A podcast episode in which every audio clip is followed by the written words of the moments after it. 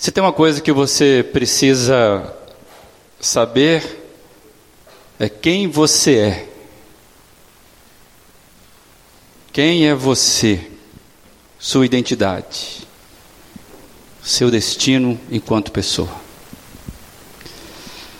A gente quer continuar nessa noite caminhando no que temos conversado aqui nos últimos encontros, neste tema proposto servir a Deus, servindo ao próximo, reflexões que nós temos tido a partir do texto bíblico de 1 Pedro, capítulo 4, verso 10, que diz: Cada um exerça o dom que recebeu para servir os outros, administrando fielmente a graça de Deus em suas múltiplas formas.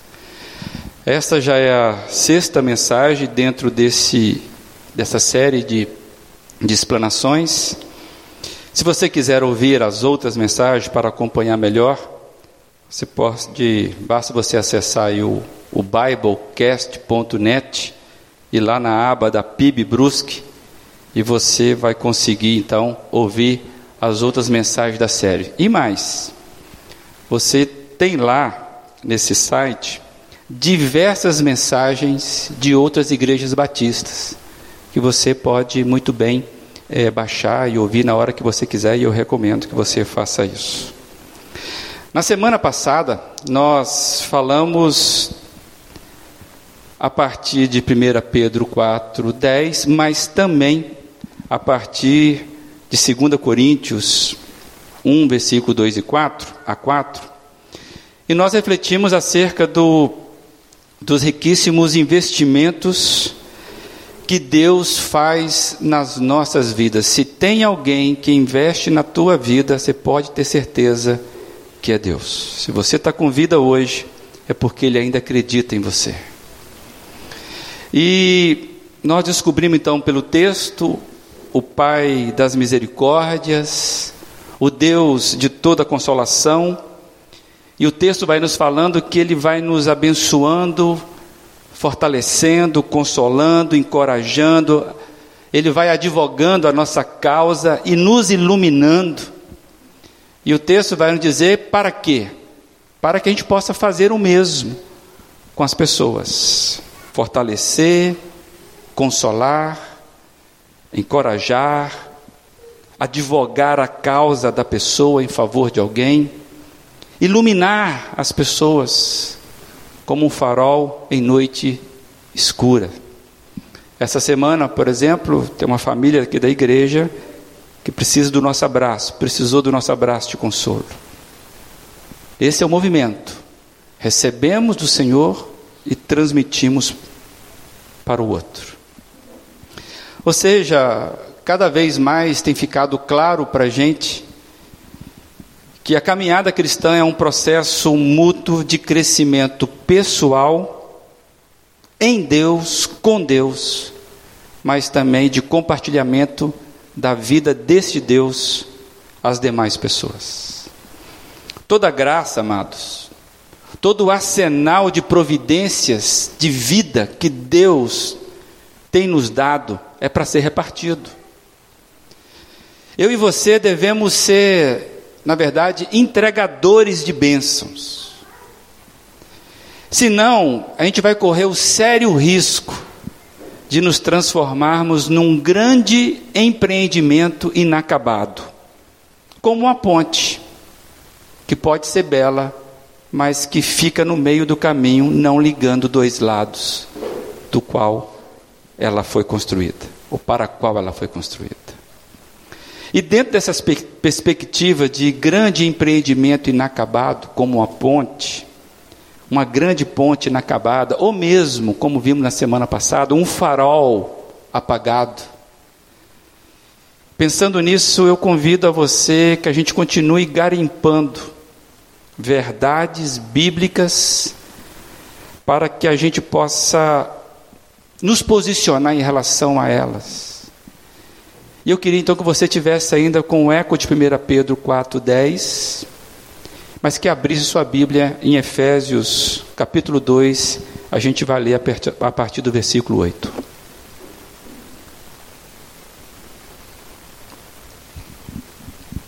Efésios, capítulo 2, a partir do versículo 8. Assim se expressa a palavra do Senhor.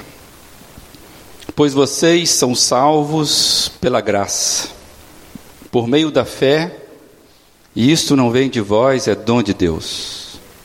Não por obras, para que ninguém se glorie, porque somos criação de Deus realizada em Cristo Jesus, para fazermos boas obras, as quais Deus preparou antes para nós a praticarmos.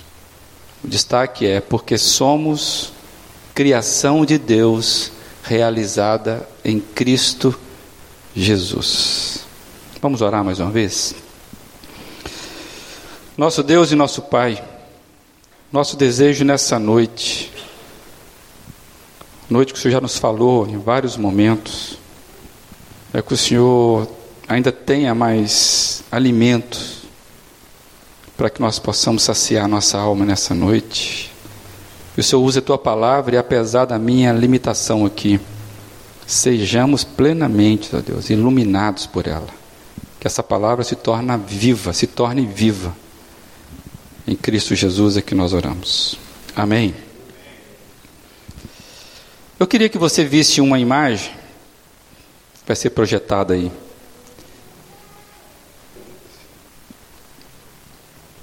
Você está vendo essa imagem? O que, que ela comunica para você? O que essa imagem comunica para você? Você conhece essa imagem? Sim. Você já esteve, teve uma experiência com essa, com essa figura aí? Essa figura maltratou muita gente. Tem gente que perdeu o concurso porque não sabia lidar com essa máquina. A famosa máquina de escrever. Mas quando você vê a máquina de escrever, tem gente aqui que é mais nova que acho que nunca viu a máquina de escrever.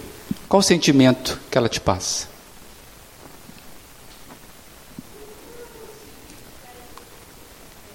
Coisa velha. Alguém falou isso aí. Algo obsoleto. Você consegue enxergar alguma utilidade para a máquina de escrever no mundo de hoje?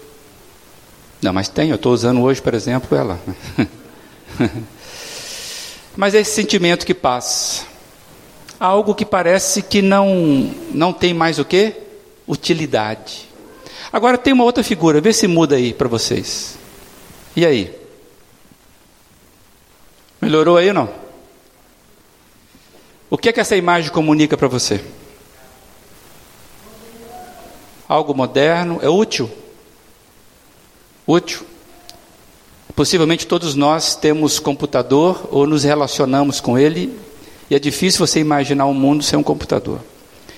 E um computador moderno, esse que faz sentido. A sensação que você tem quando você vê uma máquina de escrever e um computador é que esse último substitu substituiu o anterior, não é verdade? E se você vê os teclados do computador, você vê que ele se inspirou na máquina de escrever, mas o computador ele é muito mais do que uma máquina de escrever. Pensando nessas duas figuras, eu queria fazer algumas perguntas para você. Você sabe o motivo da sua existência? Por que, que você vive? Você sabe por que você foi criado? E mais, para que você foi criado? Diante dessas perguntas, você está se sentindo uma máquina de escrever ou um computador de última geração?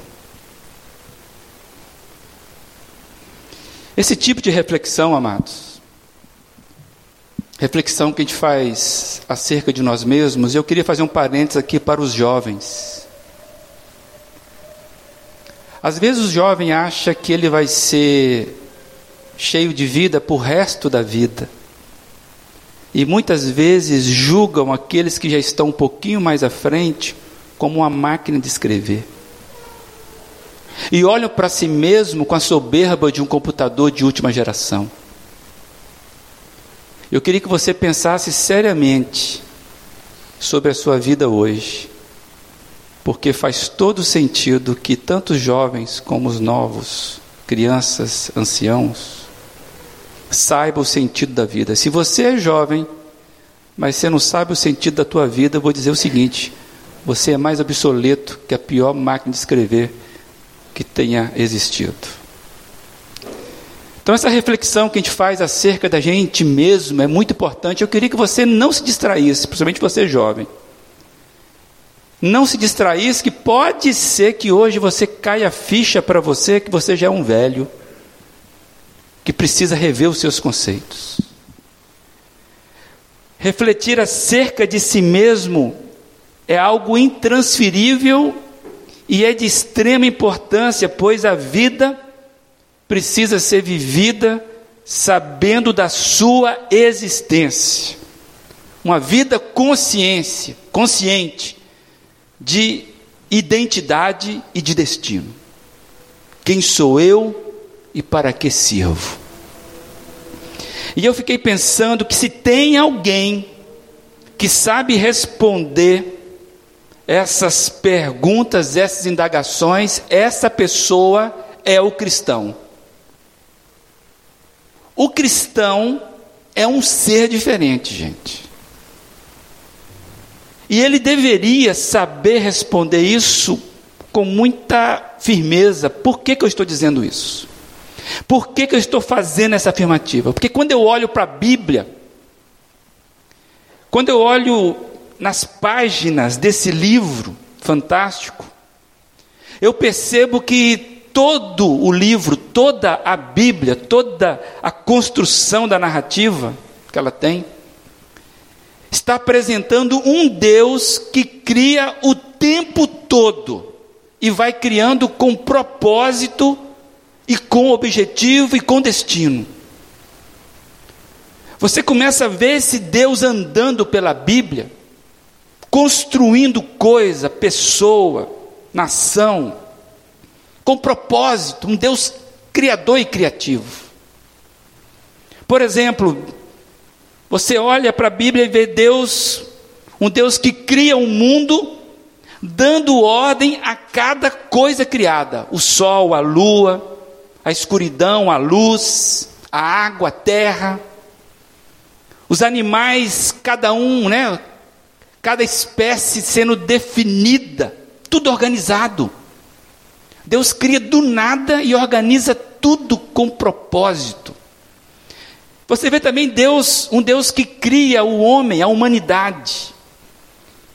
A sua própria imagem e semelhança, o texto diz que Deus colocou nesse, nesse ser que é o homem, a humanidade, homem e mulher, a sua imagem com dois propósitos muito claros. Atenção, jovem adolescente. Deus criou a humanidade com dois propósitos muito claros: manter relacionamento pessoal com Ele, com Ele Deus, e cuidar e manter em ordem as demais coisas criadas. Deus confiou ao homem algo que ele não confiou a mais ninguém. E cada ser humano que foi criado, Deus tinha essas expectativas sobre ele, manter relacionamento pessoal com Deus. Quem é Deus para você? E cuidar das coisas que ele criou. Mas eu vejo também Deus criando um povo que passa a ser testemunha dele dos demais povos. Israel do nada Deus cria esse povo e nós sabemos que Israel é a didática de Deus para toda a humanidade. E é com grandes milagres que Deus vai formando esse povo, nós sabemos disso. Está lá em Gênesis 12, Abraão, que não era ninguém, e Deus vai chamando e vai criando essa nação chamada Israel, que se torna então didática para toda a humanidade. Deus cria com propósito, gente. Deus cria dando identidade, dando destino. Eu vejo também Deus criando leis, Deus criando leis para dar entendimento e direcionamento a esse povo que ele estava chamando. Deus vai estabelecendo seus critérios para que este povo tenha prosperidade e paz. Então Deus estabelece leis, estabelece, estabelece princípios para nos ajudar na vida. Eu vejo Deus, por exemplo, criando uma missão e entregando isso aos seguidores de Cristo. E ele faz, ele cria essa missão, ele dá esse direcionamento para que cada cristão, e a palavra cristão, ela nasceu de modo pejorativo, daquelas pessoas que não gostavam dos seguidores de Cristo, dizendo: esses são as imitações de Cristo. E na verdade, o que Deus queria quando Ele criou a missão é que cada cristão fosse multiplicador da imagem de Cristo, desta graça recebida, como nós cantamos hoje. Cristo entrega então um modelo de pregação que passa a ser a mensagem da igreja, que nós conhecemos como a grande comissão. Então, Deus cria a missão.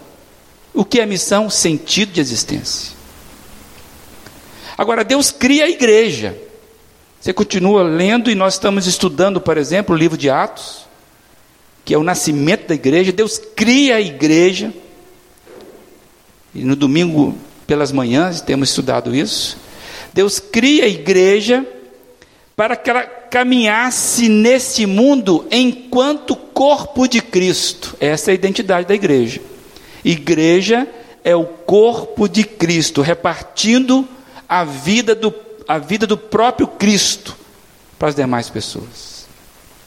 Deus cria e dá destino, dá identidade. E você vai folheando a Bíblia, por exemplo, você descobre que Deus cria novos céus e nova terra. Para quê? Para servir de habitat, de habitação para esta nova humanidade que Ele está criando essa nova humanidade que está sendo recriada em Cristo Jesus. E esse novos, esses novos céus e nova terra é a mensagem de esperança, por exemplo, que está revelada lá no Apocalipse. Tem gente que tem medo do Apocalipse, né? Amados, Apocalipse é uma mensagem de esperança para nós que o mundo não vai acabar em pizza.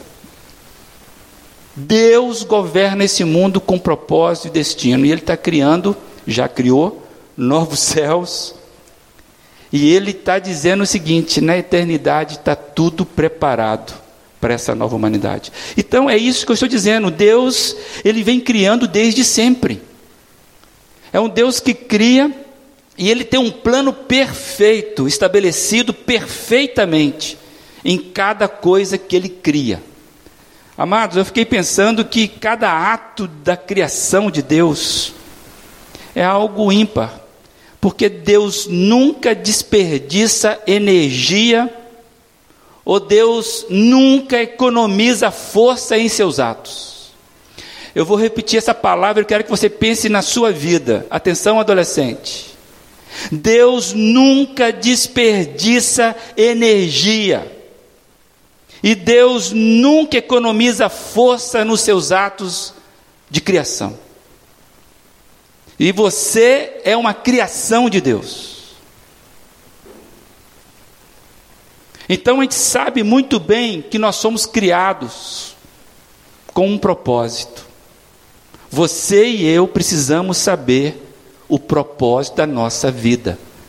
E eu te pergunto: você sabe do propósito da sua vida? Voltando no início, qual o motivo da sua existência? Para que que você foi criado? Deus tem propósito para você. Eu lembrei de uma de uma ilustração que por certo você conhece bem. Essa ilustração ela foi ela é atribuída a Charles Begg, ele viveu ali entre o século XIX e o século XX. E ela é uma história que ele conta, é mais ou menos essa. Uma pessoa, passando assim, viu uma construção e ele perguntou a um pedreiro que trabalhava nessa construção: O que, que você está fazendo? De mau humor, ele respondeu: Estou quebrando pedras. Você não está vendo? Mais adiante, ele fez a mesma pergunta a um outro operário que fazia o mesmo trabalho. E este disse, não muito animado, que estava ganhando o pão de cada dia para sustentar a família. Um terceiro, mais à frente, um terceiro trabalhador, que também arrebentava pedras, quando questionado, afirmou de forma muito motivada e muito orgulhoso do que fazia: Eu estou construindo uma catedral. Eles responderam certo, não é verdade? Se você pensar, nenhum aqui deu respostas erradas. Todos eles responderam corretamente. Ao ponto do primeiro falar: Você não está vendo o que eu estou fazendo? Mas nós sabemos identificar quem dos três lida com a vida com propósito realmente que traz significado. Você sabe identificar pelas três respostas qual, qual tipo de pessoa que você gostaria de caminhar. E eles estavam fazendo exatamente as mesmas coisas. A impressão que eu tenho, amados, é que tem ainda muita gente que age como os dois primeiros pedreiros da ilustração. Encaram a tarefa da vida como algo enfadonho, cansativo, obrigatório. E aí vai levando a vida aprisionado numa rotina que simplesmente ele vai te responder: Você não está vendo que eu preciso fazer isso? Agora, quando você olha para o terceiro,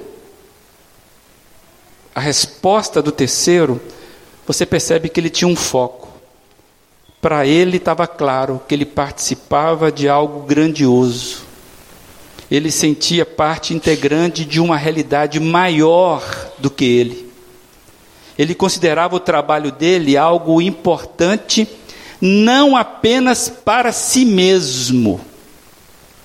Ele sabia que cada pedra que ele colocava ali servia para algo grandioso, maior do que ele. Atenção, jovem e adolescente. A vida não gira em torno do seu umbigo. Tem coisas maiores acontecendo e que você precisa estar linkado. Porque senão você vai ser quebrador de pedra. E você precisa ser construtor de catedral, deu para entender? É nesse sentido que eu estou pensando hoje. Não tem resposta errada aqui mas tem gente que não tem significado de vida e nós estamos buscando o significado de vida. Cristão, essa pessoa que diz que segue o Cristo, deveria estar muito bem enquadrado no terceiro trabalhador. Você concorda comigo? O cristão não pode ser um quebrador de pedra. O cristão ele é chamado a dividir algo muito maior do que ele. Significado, propósito. Pois se, se, se alguém que sabe o grande empreendimento do qual ele está envolvido, esse é o cristão. E como nós já, já lemos no texto de hoje, eu queria ler numa outra versão, que não será projetada, então preste atenção, de Efésios 2. Olha essa versão que interessante. Deus criou cada um de nós por meio de Jesus Cristo. E a Ele nos unimos nessa obra grandiosa, a boa obra que Ele deseja que executemos e que faremos bem em realizar. Eu gostei dessa versão porque está dizendo o seguinte: tem um projeto maior que Deus te encaixa e Ele quer que você realize bem essa obra. E eu gostaria que você que você pensasse comigo rapidamente quando você lê assim que Deus ele nos criou em Jesus Cristo. Eu queria que você pensasse comigo rapidamente. Existem duas criações, dois processos de criação efetuado por Deus. O primeiro processo, que todo mundo conhece, é o que eu estou chamando da criação natural, é a primeira criação. É, aquele, é aquela criação registrada, por exemplo, no Gênesis, que nos mostra a origem de todas as coisas, do universo, da vida, da humanidade. E este processo, ele se mantém de forma natural, porém, apesar de Deus ter criado perfeitamente tudo, essa realidade da primeira criação ela foi afetada pela morte. E a morte entrou nessa criação, a morte entrou na ordem criada por causa da decisão da humanidade em percorrer a vida sem Deus. Então a primeira criação de Deus é essa: espaço, tempo. E na verdade, o que Deus faz é nos conceder dele espaço e tempo. Você não vive sem espaço e sem tempo. Isso é concessão de Deus para a sua vida. Essa é a primeira ordem, primeira criação. Mas existe uma segunda criação, que eu estou chamando a criação espiritual. É aquela que ocorre dentro da criação natural, promovendo agora uma segunda ordem. A primeira ordem, ela foi maculada pela morte, pelo pecado. A segunda criação, ela acontece dentro desta ordem, porém promovendo uma segunda ordem, um segundo movimento, um movimento de uma nova vida proporcionada pelo próprio Jesus. E a Bíblia vai explicar pela ressurreição de Jesus. Porque Jesus, enquanto na primeira ordem, ele vive e experimenta a morte, que é o nosso problema mas ele vence a morte. Então, essa segunda criação, vamos chamar dessa recriação, não de brincadeira, é criar de novo. Essa segunda ordem é um processo que subverte o processo natural da morte. E ele vai dar dando novo ordenamento, um novo paradigma. Amados, a criação da nova humanidade está acontecendo dentro da velha humanidade. E é disso que o texto de Efésios está nos dizendo. Porque nós somos criaturas em Jesus Cristo. Deus nos criou em Jesus Cristo para que realizássemos obras antes preparada por Ele da nossa existência. Então só é possível conseguir realizar aquilo que Deus tem em mente. Aqueles que são participantes da segunda criação. Quem fica só na primeira criação já é uma dádiva, já é uma benção, mas não consegue entender o que é a dimensão, a ordem dessa segunda criação. Eu te pergunto: você tem noção dessa segunda criação ou está parecendo muito confuso para você? Esta vida que Cristo veio trazer, uma nova ordem para uma ordem caótica. E é isso que Paulo vai dizer, por exemplo, em 2 Coríntios 5,17. Acompanhe aí. Portanto, se alguém está em Cristo, é nova criação. As coisas antigas já passaram, eis que surgiram. Então, o que acontece com quem está, está em Cristo é o que? É um novo Gênesis, gente, que está acontecendo ali. Quando você pega a força do texto, o texto dizendo o seguinte: Deus está refazendo um Gênesis tirando o caos, estabelecendo ordem em Jesus Cristo, na vida daquele que se abre para Jesus Cristo. Então, olha para mim aqui, adolescente, olha para mim aqui. jovem, Senhor, enquanto você não for recriado, a sua vida é um caos. Pode estar bonitinho, cabelo penteado, gelzinho, bem arrumadinho, gomadinho, estudar na boa escola, ter um bom trabalho, ter uma boa aposentadoria. Se você não foi recriado, a sua vida, meu amigo, é de cabeça em cabeça, cabeçada em cabeçada.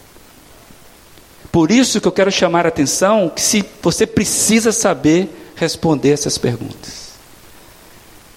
E o que eu penso que para o cristão, você que é cristão, que está aí, já, já sabe o que é experimentar da nova vida, da nova humanidade, que nós cantamos inclusive aqui hoje. Às vezes nós confundimos muito essas duas ordens criadas. É verdade. Por quê? Porque a nova ordem está dentro da velha ordem. Porque quando nós estamos dentro dessa primeira ordem natural, muitas vezes nós somos inclinados a pensar e a agir a partir dela, da antiga ordem. E ainda mais porque nós somos pressionados no dia a dia por valores não recriados em Cristo. E isso acontece com você, acontece comigo. É o que nós geralmente chamamos de mundo. Ah, o mundo está perdido. Ah, o mundo tem valores que não condizem com a verdade. Essa pressão é porque o mundo ele, ele simplesmente respira a antiga ordem. Por isso que nós somos pressionados, porque nós vivemos no mundo e Cristo deixou muito claro isso. É que às vezes nós confundimos e usamos valores da antiga ordem. Isso é um, um algo que acontece com a gente. Então, essa confusão, às vezes, que ocorre com a gente, ela ocorre nas decisões do dia a dia. Quando você toma a sua decisão no dia a dia, você toma impulsionado pela nova criação ou pela antiga ordem? É essa leitura que nós precisamos fazer. Porque se nós somos recriados em Jesus Cristo, nós somos a nova humanidade, com os valores da vida de Cristo. Quem deveria pulsar dentro de mim e de você, no dia a dia, nas decisões, é esta vida, mas nem sempre acontece. E às vezes você está desapercebido disso.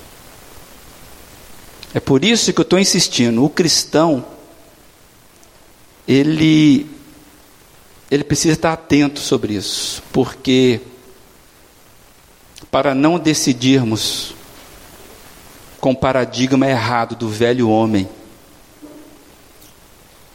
para que a gente não decida pelo paradigma da máquina de escrever, deu para entender? A gente responder com algo que já está inadequado para nós. E tem muita gente que se diz cristão, que carrega um peso, coisa que pesa é máquina de escrever, vocês lembram disso, né? Aquilo é máquina pesada, é ferro puro, é engrenagem pura. Tem muito crente que se diz cristão, que tem as engrenagens enferrujadas de uma máquina de escrever desengonçada, que não se apercebeu que isso não é mais a vida que Deus tem para você.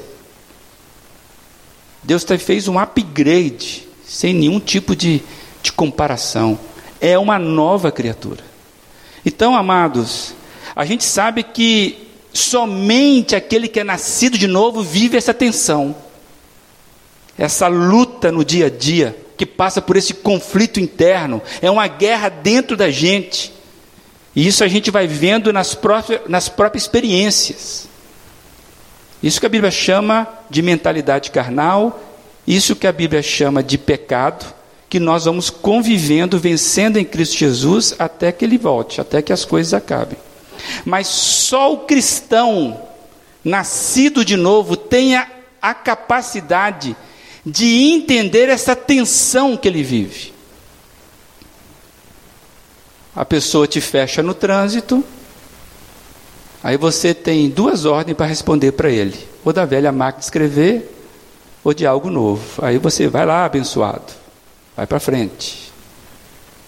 Você está diante de uma prova difícil, atenção adolescente. Atenção adolescente. Você diante de uma prova na escola, você está ali, professor deu uma brecha. É do Senhor, vou colar agora. Isso é resposta de oração. Velha ordem. Ah, vou matar a aula porque eu preciso esparecer um pouquinho. Velha ordem. Você recebeu um troco errado. Devolvo ou não devolvo? Cara, eu estava precisando desses 150, velho. Só pode ser de Deus. Não é de Deus, meu amigo. Velha ordem. Na hora de vender, vou calçar a nota porque o negócio está apertado esse mês. Velha ordem. O que Deus está dizendo para a gente que nós somos criaturas em Jesus Cristo, é novo Gênesis. Agora, essa atenção só o cristão tem, porque quem não é, quem está morto, quem é de fato ainda máquina de escrever obsoleta, não tem essa atenção, é o esperto.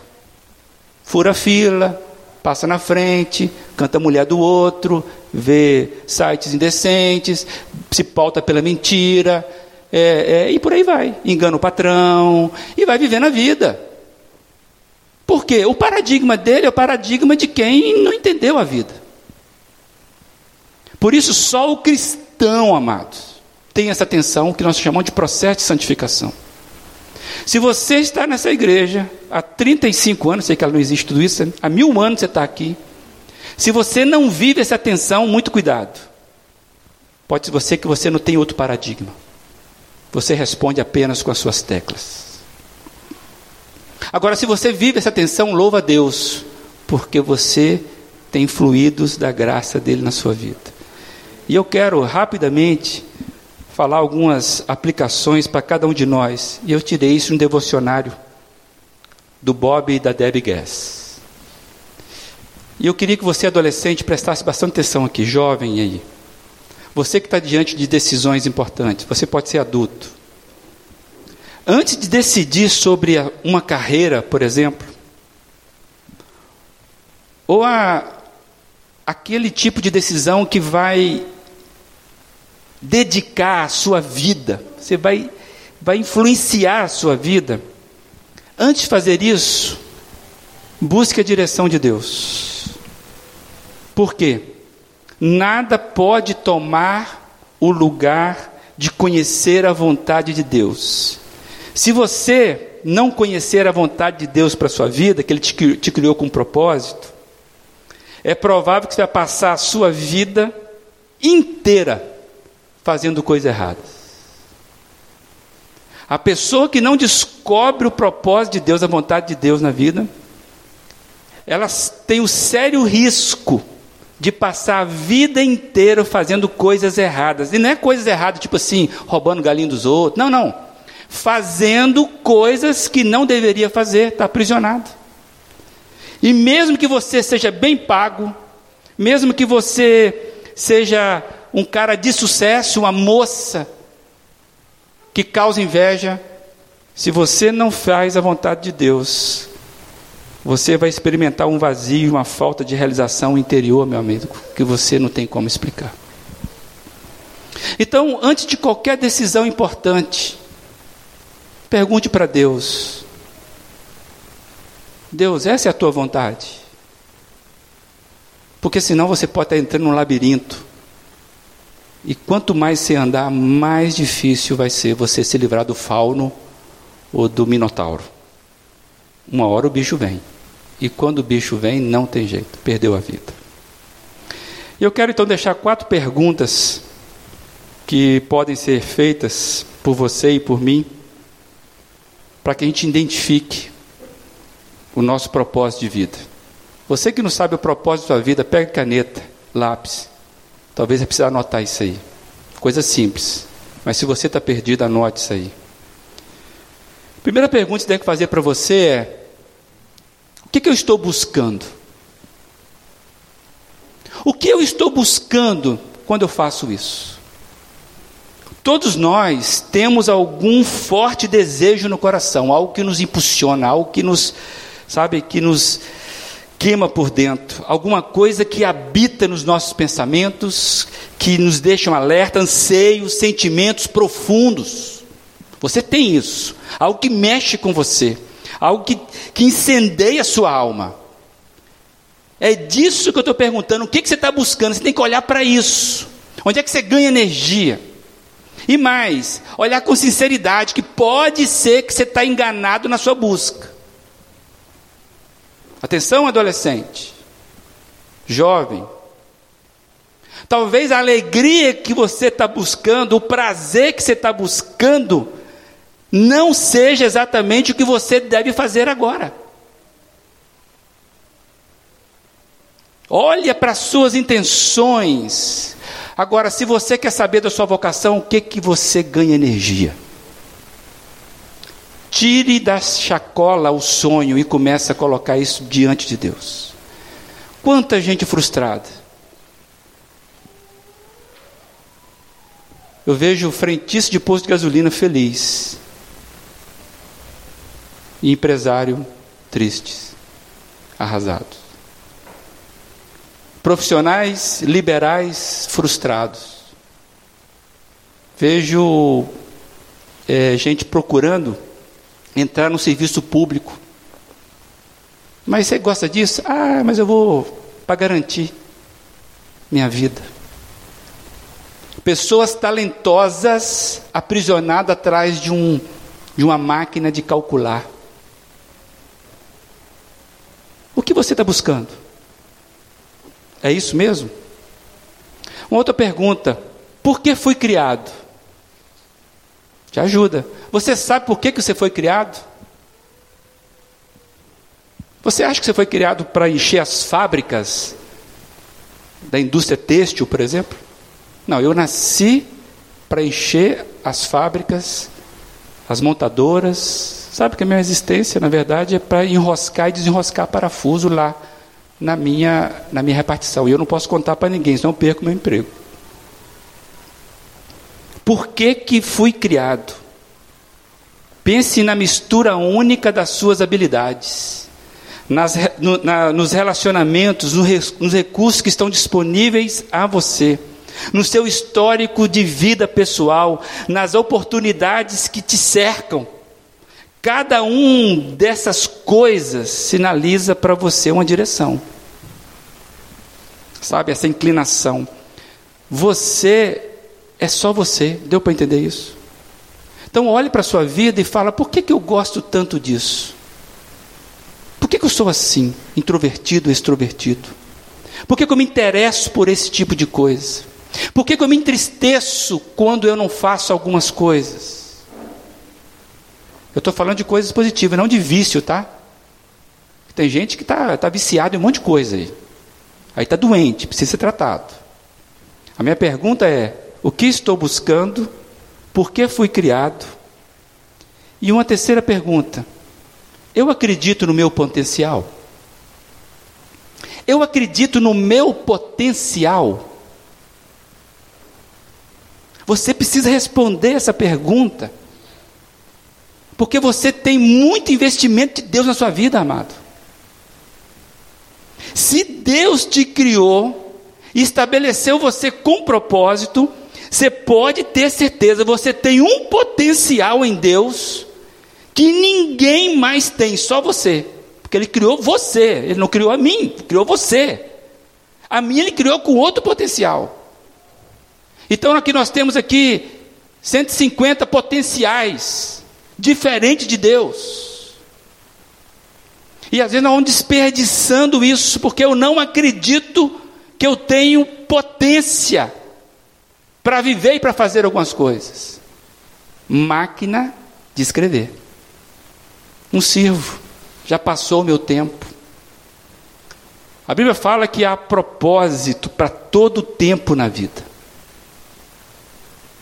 Então não é a idade que vai definir o seu potencial, deu para entender isso? Um especialista disse certa vez que ninguém pode agir constantemente de uma maneira que seja incompatível com a forma que de fato ele acredita, de fato ele se vê. Então eu queria convidar você a olhar para o texto que fala que Deus nos criou uma nova criação em Jesus Cristo. Olha para Jesus Cristo e fala: que potencial que você tem. Deus acredita em você. E pode ser que você está desperdiçando isso. E aí você começa a olhar e fala: Eu não sei o que eu estou buscando. Então comece a cavar. Eu não sei para que, que eu fui criado. Pergunte para quem te criou. Comece a buscar. Pergunte para as pessoas que estão próximas de você. Sabe, eu não sei do meu potencial. Eu nem acredito em mim mesmo. Quando é que você deve começar a responder isso? Quando? Quando você deve começar a responder essas três questões? Que tal hoje depois do Fantástico? Pode ser? Amanhã depois da, do trabalho? O que, que você acha? Ah, o mês que vem, esse ano está em setembro. Depois das eleições eu penso sobre isso. O que, que vocês acham? Que dia que vale a pena a gente pensar sobre isso aqui? Hoje. Porque você só tem hoje. Então eu gostaria que você agora começasse a pensar sobre a sua existência em Jesus Cristo. Se você não tem isso claro para você, corra urgentemente e lembre-se: pode ser que você seja um computador de última geração, mas que está se vendo como uma máquina de escrever. E Deus quer hoje trazer para você um novo paradigma. E eu queria ler numa versão diferente esse texto de 2 Coríntios. Olha que legal. A gente vai ler pausadamente, não é o que está projetado aí. Eu vou ler dos versículos 16 ao 20, algumas partes. Não é o que está projetado aqui. Presta atenção, por favor. Agora, agora, olhamos para dentro. E o que vemos é que qualquer um unido ao Cristo tem a chance de um novo começo e é criado de novo. A velha vida se foi. Uma nova vida floresce. É demais. Tudo vem de Deus, que nos quer relacionamento com Ele e nos chama para viver relacionamentos com os nossos semelhantes. Deus nos deu a tarefa de contar a todos o que Ele está fazendo em nós, pois nós somos representantes de Cristo. Olhe para dentro. Olhe para dentro. E qualquer um unido a Jesus Cristo, tem a chance de um novo começo, de uma criação nova. Para servir a Deus, servir ao próximo, servindo ao próximo, precisamos primeiramente sabermos para que servimos. E Deus está muito interessado em ver você descobrindo isso. Cada descoberta de você mesmo nele, Deus vibra porque ele ama trabalhar em parceria. E ele tem coisas especiais para fazer por meio de você. No movimento da nova humanidade que ele está recriando em Cristo. Ele quer fazer algo novo em você, nessa no nova humanidade, esse novo movimento que é a igreja. Porque eu estou destacando a igreja. Porque ninguém é nova humanidade sozinho para viver isolado. Essa é a grande, sabe, sacada de Deus. Deus não chamou ninguém para viver isolado. Se está feliz, compartilha a felicidade. Se tem vida, compartilha a vida. Se está triste, alguém vai te dar vida. Isso é movimento da nova humanidade. Que você olhe para dentro de si nessa noite. Se você não consegue achar isso, só consegue achar máquina de escrever enferrujado. Dobre-se diante de Deus e fala: Senhor Jesus, recrie em mim a tua imagem. É com você? É com você?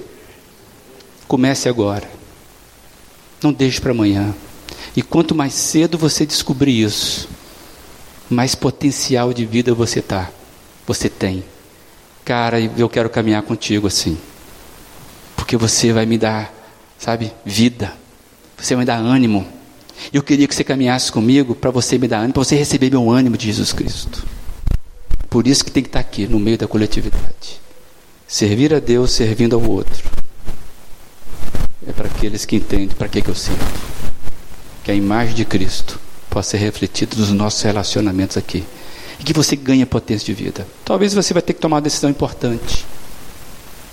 Coragem, fé.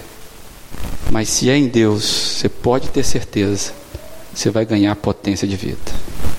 Que Deus te abençoe em nome de Jesus Cristo.